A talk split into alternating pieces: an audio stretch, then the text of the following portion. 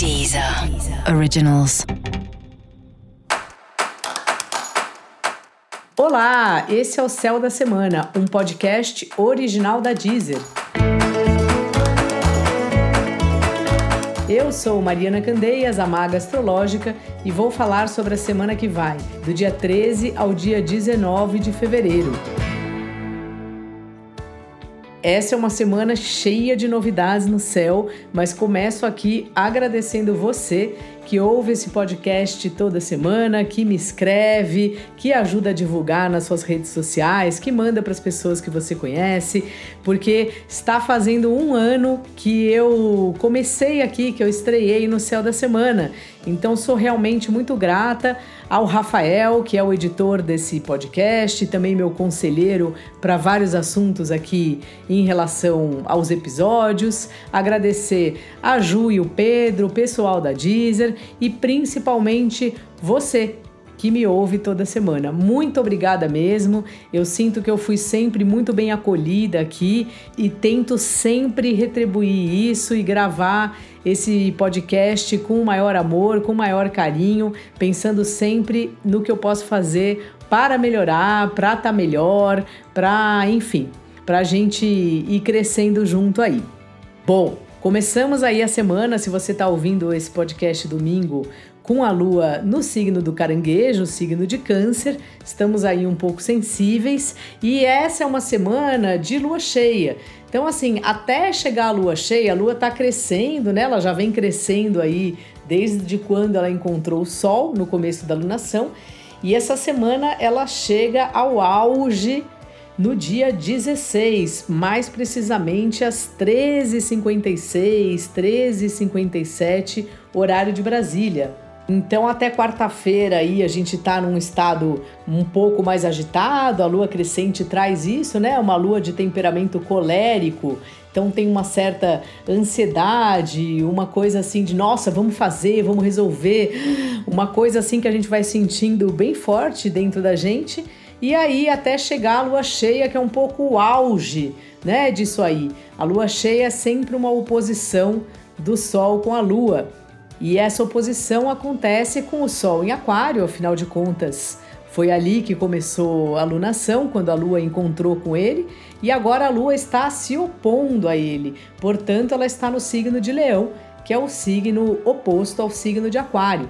Então, se você pensar, a lua está 100% iluminada, se quarta-feira, na terça, você já vai conseguir ver a noite, a lua lindona, todo mundo tira foto, posta, né? A lua é muito popular.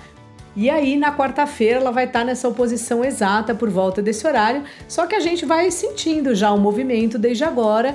E depois que passa a lua cheia, muito aos poucos, a lua vai diminuindo de tamanho e tal, e a gente vai ficando um pouco mais na nossa.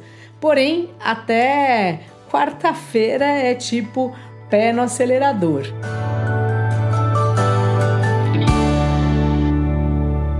E o que, que significa aí, né, essa lua cheia?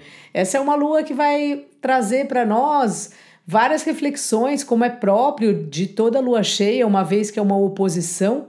Então, os dois luminares, que são astros importantíssimos da gente observar no céu, né, o Sol e a Lua, eles vão estar tá em planetas opostos. Então, por um lado, né, a Lua está em Leão, um signo governado pelo Sol, que fala desse lugar da gente aparecer, das coisas serem visíveis, serem vistas. É um signo que traz essa ideia de mostrar mesmo, né? Claro que tem esses estereótipos que leão é aparecido e tal. Isso, claro que vai depender do mapa de cada um, mas é que tem um pouco a natureza, assim, de estar à vontade, de estar num lugar, de se mostrar como é, de se autoexpressar, né? Enquanto o signo de Aquário, onde está o Sol, justamente quem manda no signo de Leão está em Aquário, já é um signo governado por Saturno, que não gosta tanto desse palco todo. Saturno é um planeta bem mais lento, é um planeta frio e seco, então é um planeta diferente do Sol, que é quente, que traz para um lugar mais de, de reflexão e que eu já falei aqui outras vezes, que é simbolizado pelo aguadeiro pelo que guarda a água, pelo que distribui a água. Então fica muito uma ideia assim, de forma geral, de um dilema de onde e quando a gente deve e quer e precisa aparecer, colocar o nosso nome naquele projeto, a gente está em destaque porque a gente fez mais, ou quando a gente está no grupo, quando não importa o quanto você fez, o que importa é que o grupo avançou.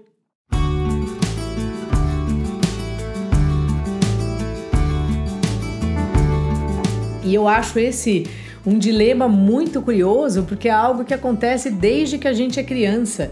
Certamente você estudou numa escola que tinha um trabalho em grupo e tinha sempre alguém que não fez muito, aí você fica, ah, coloca o nome da pessoa no grupo, não coloca, ou você não fez e pede uma força. Poxa, eu tive uns problemas aí.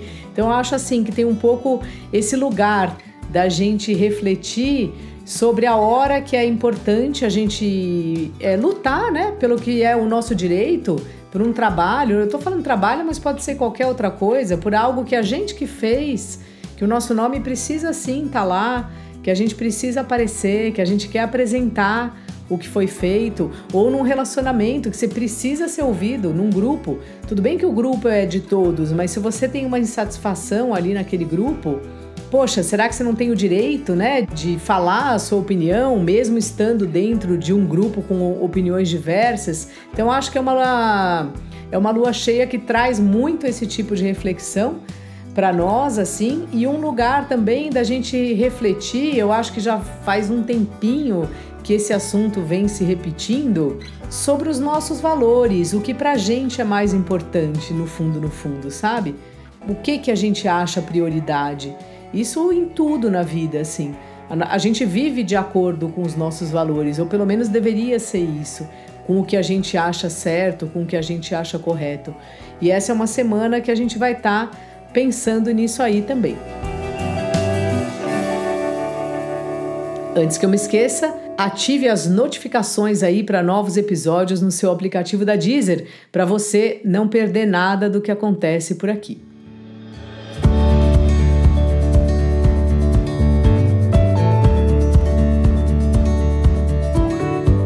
Não é só de lua cheia que vivemos a semana.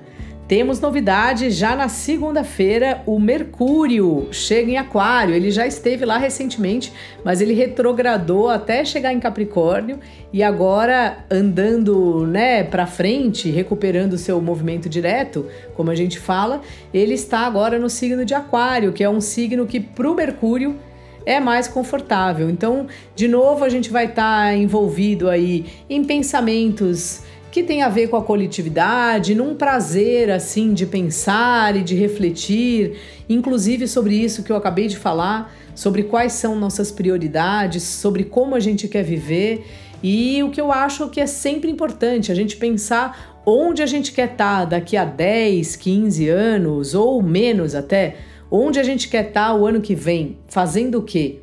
Estamos começando esse movimento agora ou não?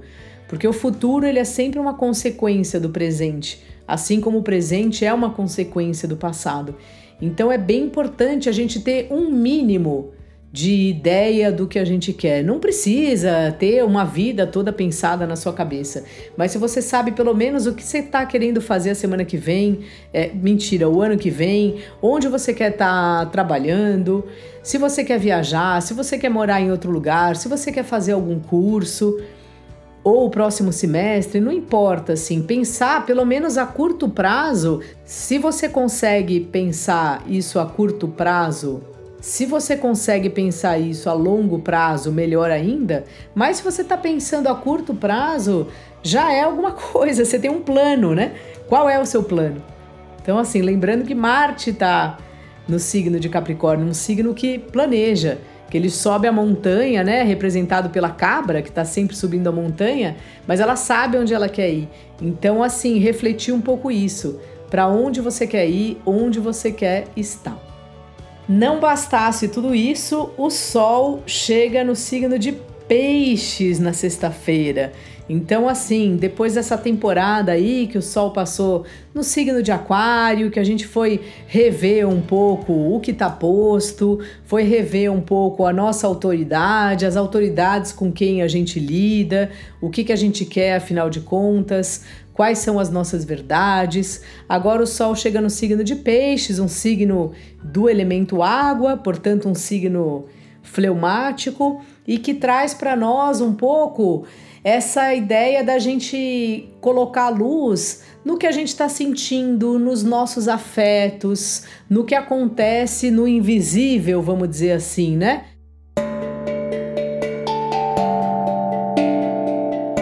O Sol chega em Peixes e Júpiter, que é quem governa Peixes, está lá também.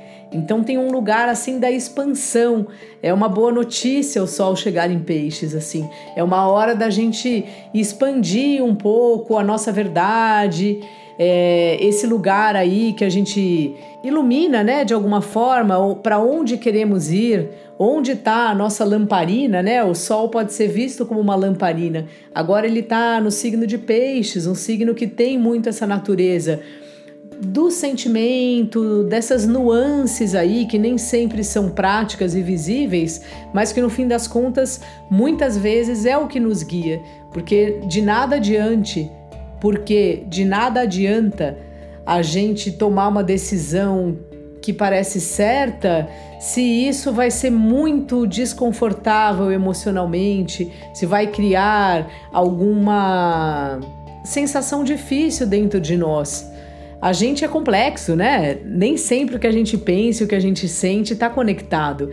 E essa é uma fase aí, claro que tem todos os outros planetas envolvidos, mas a gente falando só do Sol, que é um planeta bastante importante, que fala muito desse lugar da consciência, da luz, da nossa verdade, né? Do nosso poder, da nossa autoridade, caminhando aí para um signo que traz que nos traz aí, que nos leva para um lugar dos sentimentos, para um lugar de algo que não é tão tangível, não é tão material.